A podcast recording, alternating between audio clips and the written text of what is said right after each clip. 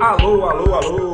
Muito boa noite a você aí do outro lado. Eu sou o repórter Gustavo Ferreira do ValorInvest.com. Começa agora o seu saldo do dia, este dia 21 de junho de 2022. Volta de feriado nos Estados Unidos. O Ibovespa, o mercado nacional, pôde voltar a brincar de sigo mestre, mas a brincadeira não durou muito tempo. Acontece o seguinte: lá em Nova York, a busca por descontos depois desse derramamento forte de sangue nas bolsas em junho, a busca por descontos na volta do feriado levantou os índices de bolsa em mais de 2%. O Ibovespa até que tentou ir atrás, chegou a subir mais de 1% lá nas primeiras horas, depois foi perdendo tração, perdendo tração já no começo da tarde estava embaixo e assim terminou o dia com uma queda de 0,17%, destoando do apetite ao risco em alta no mundo todo. Acontece que o Ibovespa teve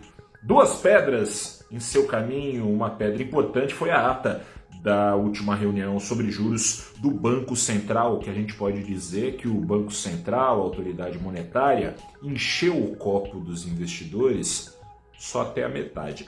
A metade cheia do copo é que parece que os juros sobem em agosto mais 0,25 ou meio ponto e param de subir uma alta de juros que começou em março do ano passado a partir do piso inédito, né, de 2% ao ano, e já engatou a partir daí uma sequência de 11 altas seguidas, também inédita. Essa sequência, deve ter a sua 12ª alta então, indo os juros em agosto dos atuais 13,25% ao ano para 13,5% ou 13,75% ao ano.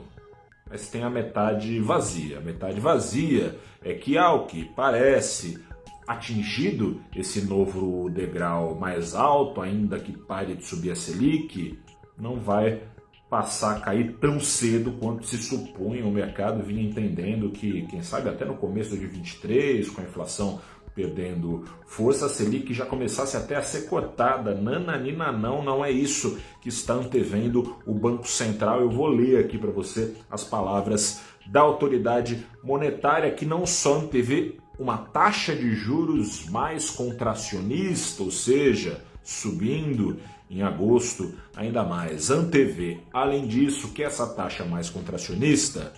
Seja mantida por todo o horizonte relevante da política monetária, traduzindo economês, ao longo de todo o ano de 2023, a taxa Selic deve se manter lá nesse degrau mais alto atingido, na ânsia de puxar para baixo uma inflação que hoje aos 12 meses beira os 12% ao ano, puxar para perto de 3,25% ao ano em dezembro do ano que vem é um desafio.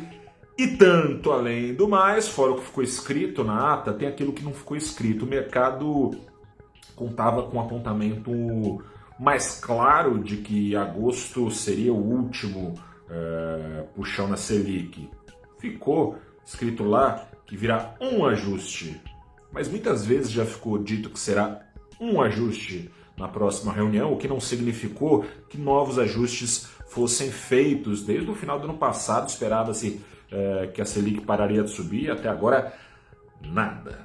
Fora esta pedra no caminho, a segunda pedra, grande pedra, foi a Petrobras. A Petrobras o CPI parece que ganhando força, né? o PL, partido do presidente da República, está colhendo assinatura para abrir uma CPI contra o presidente e diretores da Petrobras indicados pelo próprio presidente da República, um negócio meio descabido. Isso porque os preços dos combustíveis estão subindo, né? tem nada a ver com a hora do Brasil isso. Enfim, também tem expectativa, teve reunião hoje, por exemplo, Ministro Paulo Guedes da Economia, ministro da Casa Civil Ciro Nogueira, presidente da Câmara Arthur Lira, presidente do Senado Rodrigo Pacheco, todos reunidos vendo como é que pode ser metida a mão nos preços dos combustíveis no meio disso tudo, o que era alta ontem, ajudando o Ibovespa a se segurar por bem pouquinho, né? No azul, mas se segurar indo no azul, o que era alta de 1% ontem, hoje virou queda de 2%, foi mais do que devolvida aquela alta. O Ibovespa então